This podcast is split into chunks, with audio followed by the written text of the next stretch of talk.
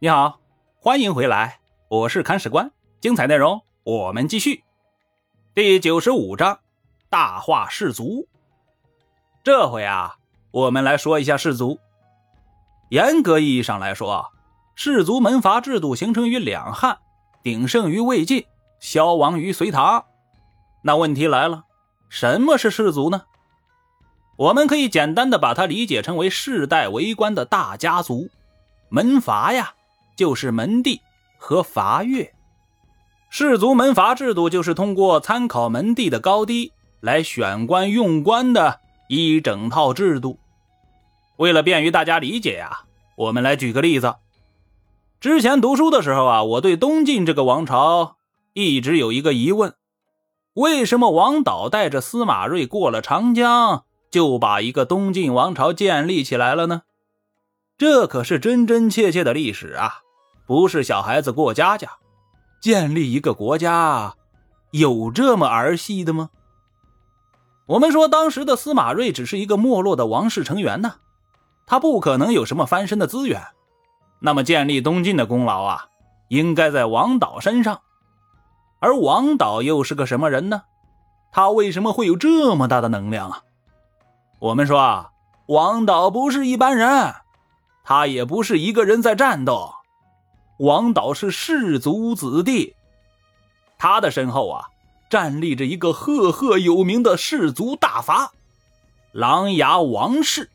而王氏家族啊，也不是在单独战斗，他还联合了颍川于氏、乔国桓氏、陈郡谢氏等大家族一起来做这个活动。这些大家族联合在一起做什么呢？俩字儿。建国，这可不是在开玩笑啊！当时氏族的力量很大，而且大到你不敢想象的地步。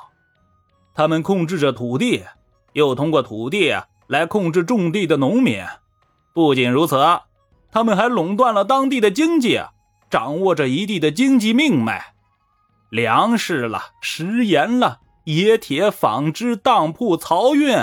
等各行各业都在他们的掌控之中，掌握了经济还不算，他们还垄断了官场。但凡是现在当官的，还是以前当过官的，那都是这些大家族内部的人呐。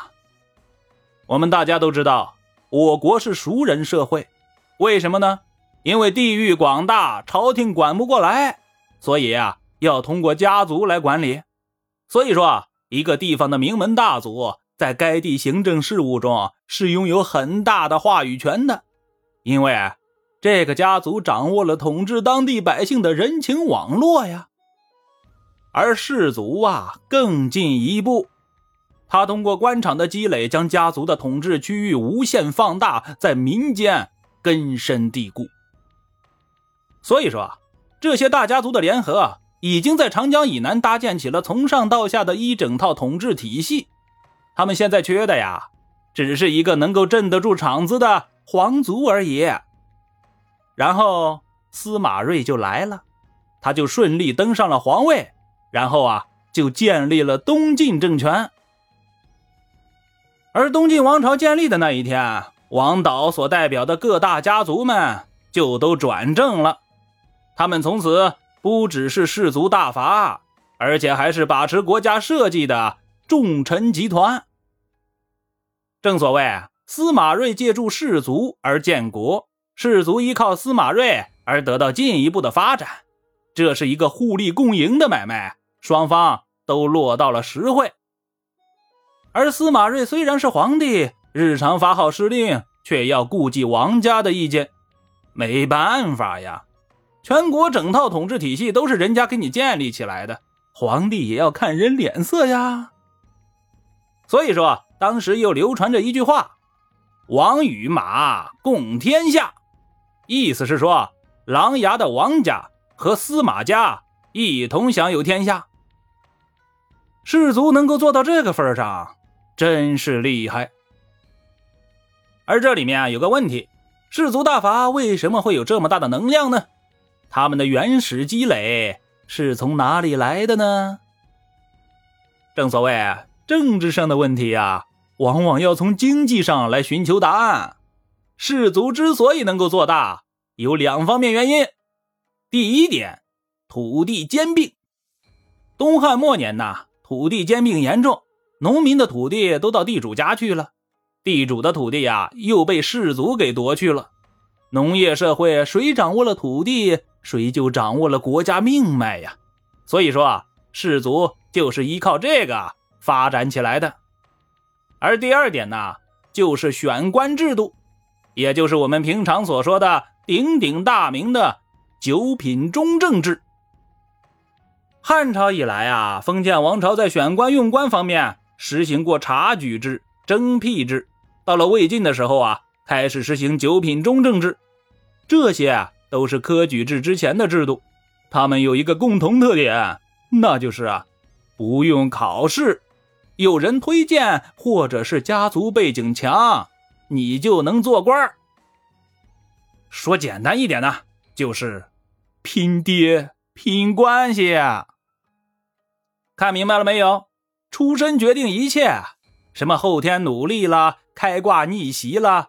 这些桥段啊，在氏族门阀统治的时代根本不会存在，因为当时的社会阶层是固化的。氏族阶层通过世代的积累，垄断了经济资源、政治资源，他们就是那个时代的王者。我们不服不行。而为了维护自身既得利益啊，氏族禁止与寒门庶族通婚。大家要明白一点哦，这里所说的寒门庶族，还不是平民百姓哦，而是只富不贵的一般的地主。有个小例子，南朝刘宋的时代啊，寒门出身的中书舍人狄当、周究去拜访士族张夫。按理说，狄当、周究也都是做官的人呢，人家来登门拜访。你应该以礼相待才对呀，但张夫不这么想。他作为士族，打心眼里瞧不起这两个人，命令家仆将客人坐的位子移得远远的。而在客人走后啊，他还把狄当、周究两个人坐过的垫子给丢掉了。由此可见呢，当时门阀制度是有多么的森严。如果这个桥段让你感觉大跌眼镜的话，那下面一个肯定会让你惊掉下巴。我们说一般人家里有个人能当官就不得了了，但是士族子弟呀，可不这么想。让他们做官可以，但要讲条件。官小了，人家不做；负责具体事务的官呢，他们也不做。他们称这类官啊。为卓官，做了这种官是很丢人的。那他们要做什么官呢？位高权重的官，清贵的官儿能够管理其他官员的官儿看到没？